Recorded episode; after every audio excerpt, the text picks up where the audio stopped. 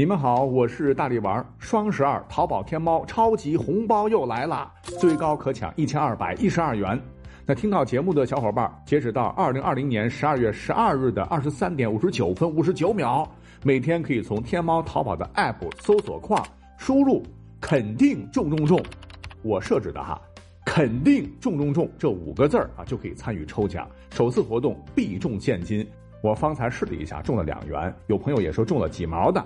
呃，但是官方最高是一千二百一十二元哈，各位可以试试手气吧。一天呢三次机会，那万一中了呢？哈哈，别忘了红包十二月十二日始，买啥都行。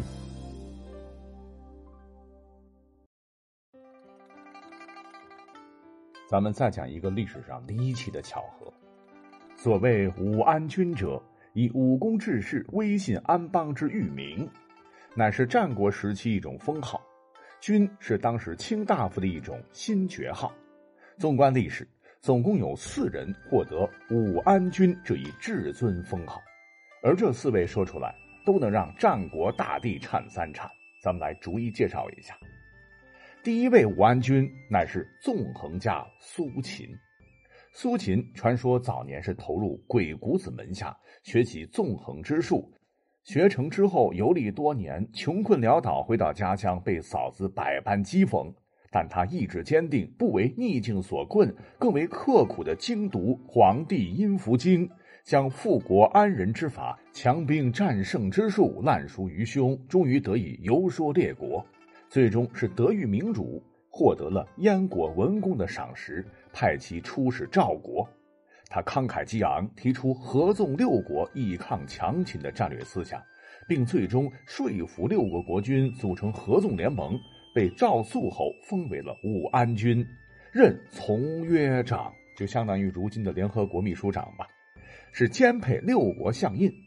在他的统一调度指挥下，迫使秦国十五年不敢出兵函谷关。后联盟被迫因各国各怀鬼胎解散。齐国又和燕国结仇很深，齐国依靠重兵攻打燕国，燕国不敌，丧失了很多领土。苏秦又凭借三寸不烂之舌，说服强齐归还了侵占的燕国城池，为燕国立下大功。要说起来，苏秦那脑袋瓜实在是反应很快啊，也多次让自己是化险为夷。有一回在燕国，他位高权重，被人诬陷谋反，燕王是起了疑心，就质问他。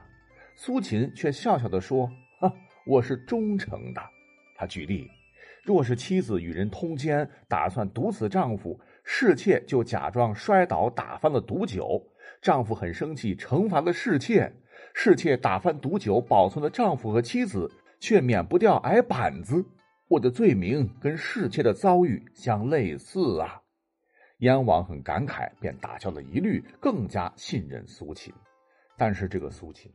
举这个例子的时候，确实是道貌岸然了啊！他私底下呢，实际上一直和当时的燕国国君燕翼王的母亲私通，纸包不住火哈。燕翼王后来知道了，但是很奇怪，不仅不杀他，反而比以前更加优待苏秦，这让干了坏事心虚的苏秦有些害怕，就主动提议要前去燕国的仇敌齐国那里秘密充当间谍，表面上帮齐国。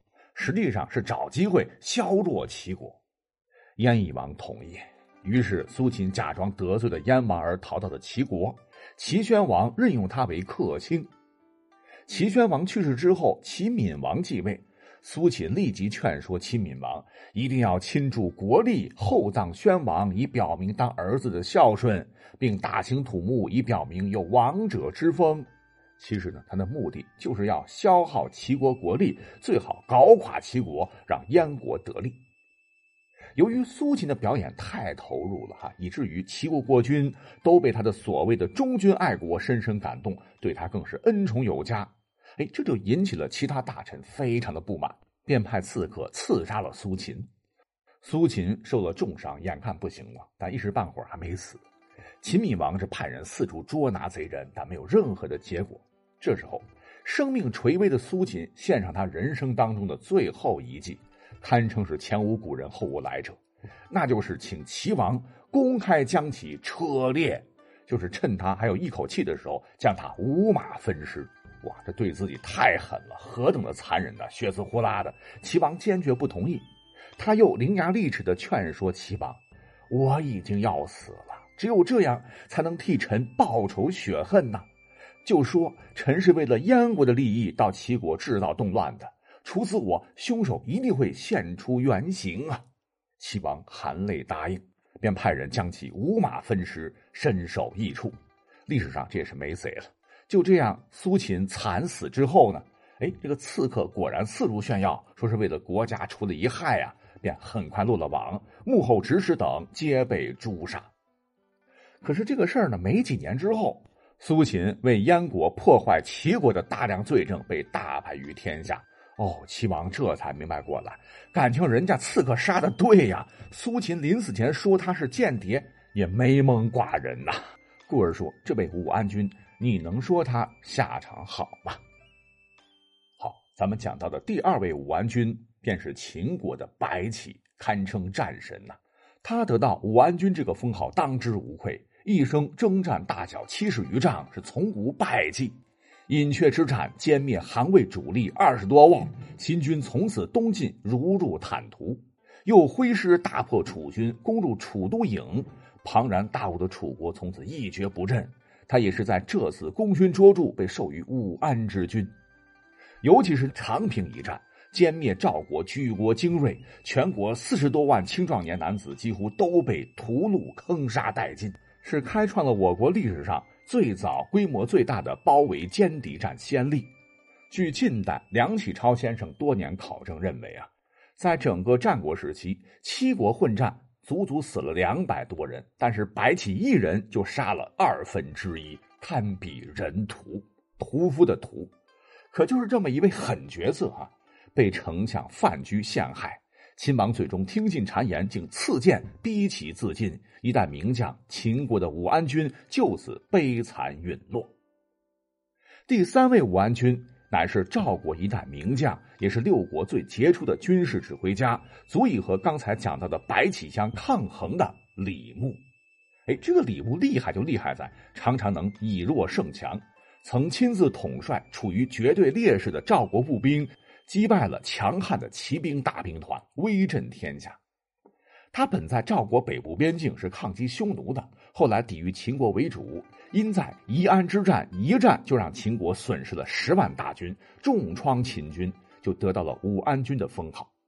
那战国末期，可以说李牧也是赵国支撑危局的最后一位，也是唯一一位良将，素有“李牧死，赵国亡”之称。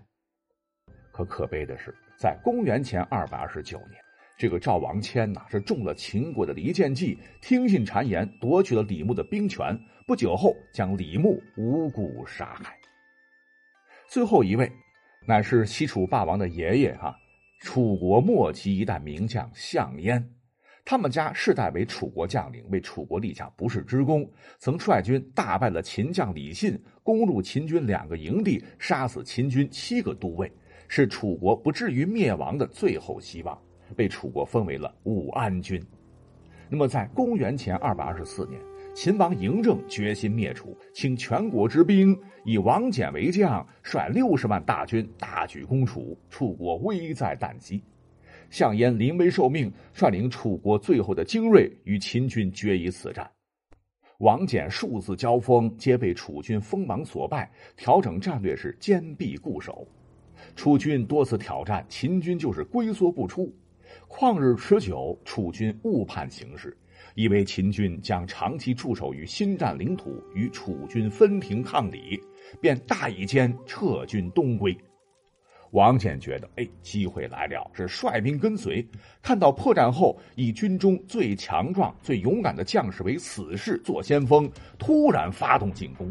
楚军猝不及防，仓促应战，百万楚军被杀的是尸横遍野，而项燕也是羞而自尽，楚人怜之。至此，历史上四个受封于武安君的名将英雄，悉数下场悲惨而亡啊！共同为武安君之号平添了一种诅咒的诡异味道。